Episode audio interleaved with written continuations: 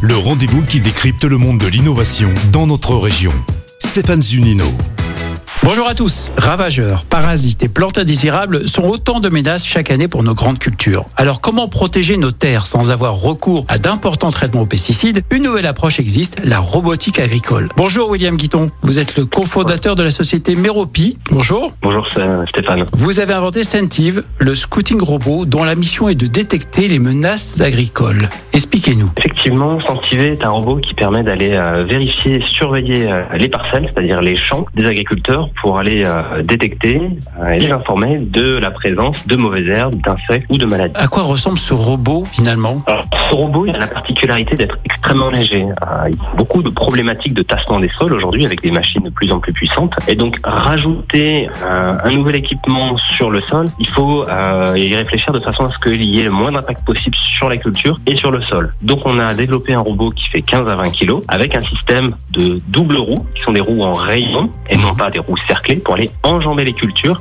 ceci du début du semis jusqu'à des stades avancés. Et ce robot, euh, il est piloté par qui? Alors en fait aujourd'hui vous n'avez pas besoin de pilote à proximité du robot. hein. C'est c'est vraiment la particularité. On est sur un robot qui est extrêmement léger, euh, sans danger face à une personne, avec des systèmes de sécurité euh, en plus, ce qui fait qu'il est pleinement autonome sur la parcelle et euh, contrairement à des machines volantes par exemple, vous n'avez pas besoin d'un pilote euh, à côté. Donc on va simplement définir à l'avance le parcours qu'il va aller euh, réaliser sur la parcelle, on le Oui. dépose, puis on peut aller vaquer à d'autres occupations. Et là, donc c'est l'agriculteur finalement qui va euh, lancer son robot. Voilà, l'agriculteur, euh, l'utilisateur, ça va dépendre euh, de, de la personne qui a euh, acheté le robot, mais effectivement, il faut quand même le déposer sur la parcelle. De quelle façon les données, les images récoltées sont exploitées? Alors les données, comme vous l'avez bien dit, c'est uniquement de l'imagerie. Aujourd'hui, vous avez deux caméras. Une première caméra qui est située dans le châssis du robot, qui va aller filmer par au-dessus de la végétation. Et à l'arrière, on a une canne qui permet euh, de disposer d'une caméra qui va aller filmer sous la végétation. Donc on va avoir une vue d'ensemble de toute la parcelle, de tout le volume de la végétation. Le robot prend des images, ces images sont analysées et derrière, on va pouvoir en faire finalement un diagnostic auprès de l'agriculteur. Et donc il peut avoir son propre diagnostic, je ne sais pas, sur, sur son PC ou euh, vous la donnée vous est transmise euh, pour réinterprétation? Alors, bien entendu, il est prévu qu'on envoie quelques photos à l'agriculteur pour euh, lui, lui, lui démontrer quand même que derrière, il n'y a pas qu'une machine, mais on a bien des photos. Il, ça, il- ça reste important hein, qu'il ait un œil sur la végétation, un œil sur les parcelles. Et donc, le diagnostic, vous allez d'abord avoir un rapport, mais ce qui est important, c'est qu'on envoie ensuite des cartes de variabilité. C'est-à-dire, avec ce genre d'outils, aujourd'hui, on fait de l'agriculture de précision. Et donc, au lieu de se dire, tiens, bah, j'ai une entité qui est ma parcelle.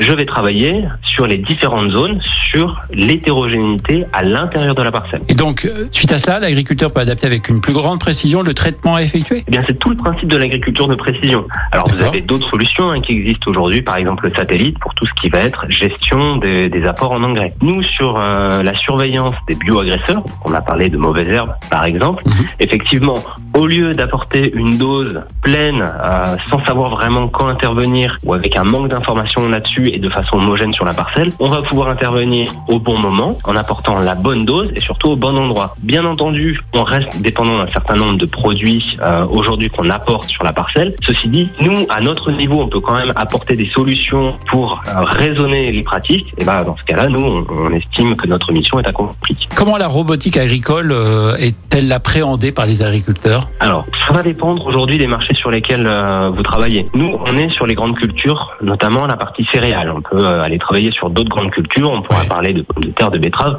mais c'est pas du tout euh, des secteurs qui sont fortement développés en robotique agricole. Vous avez beaucoup plus de, de, de projets de robotique sur du maraîchage, sur de la vigne. On est vraiment sur euh, des, des, des, des marqueurs d'intérêt qui sont forts, mais avec des produits qui sont encore peu distribués euh, à grande échelle. Sentive donc est un produit distribué par votre société Meropi, implanté à Mélan, hein, en Isère, c'est bien ça. Vous avez reçu le premier prix Green Startup au Salon de l'Agriculture 2019. Aujourd'hui, vous avez débuté la commercialisation et vous commencez à livrer à la fin de l'hiver en France.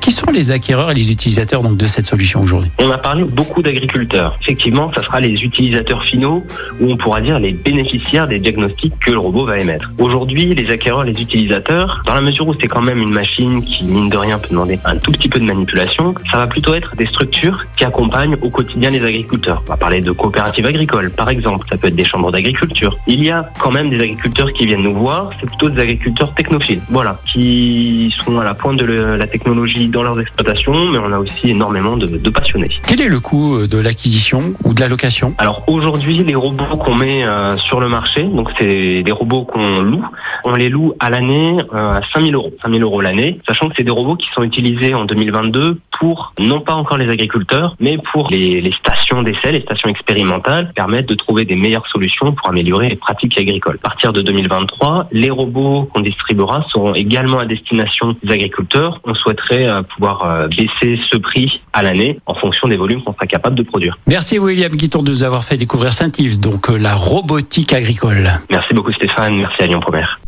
C'était Eureka à retrouver en podcast sur lyonpremière.fr. Eureka avec Minalogic, pôle de compétitivité des technologies du numérique en Auvergne-Rhône-Alpes et le CIC Lyonnaise de Banque. Construisons dans un monde qui bouge. Écoutez votre radio Lyon Première en direct sur l'application Lyon Première, lyonpremière.fr et bien sûr à Lyon sur 90.2 FM et en DAB+.